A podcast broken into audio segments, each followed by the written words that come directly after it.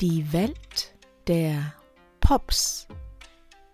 Kontemplative Gedankengänge, die um ein einziges Wort kreisen. Mit Herz und Kopf kreiert, tauchen wir doch gemeinsam ein. Euphorie. Wann waren wir das letzte Mal euphorisch?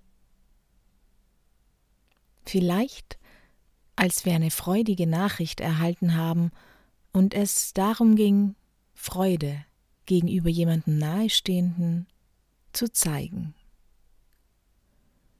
Die Euphorie als Zeichen, dass wir uns über etwas oder auf etwas Bevorstehendes freuen. Unser menschlicher Ausdruck über diese momentane Hochstimmung.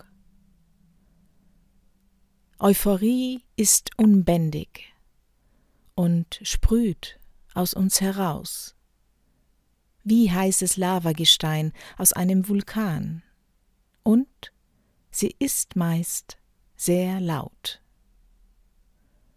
Als Kinder bringen wir diese Glücksgefühle und diese gesteigerte Lebensfreude bestimmt öfter und unzensierter aus uns hervor.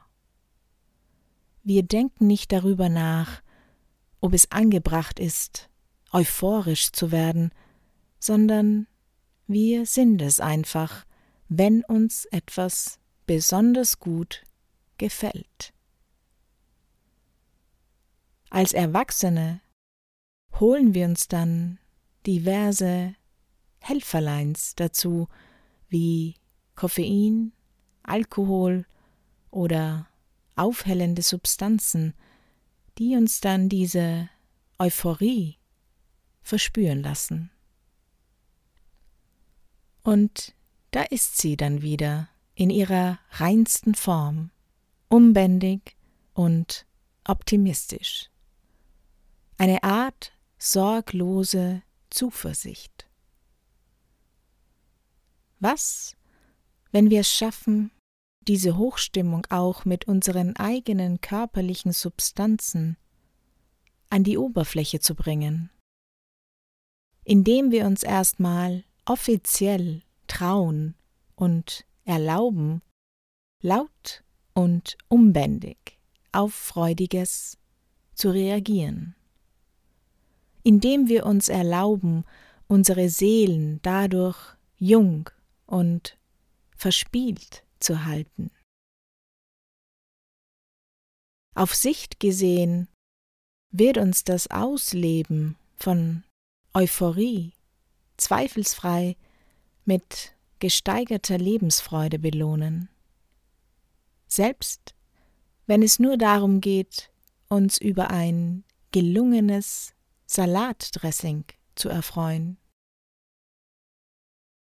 Überlegen wir uns genauer, welche Dinge und Umstände besonders positiv bei uns andocken, so dass es uns vermag, in euphorische Zustände zu katapultieren.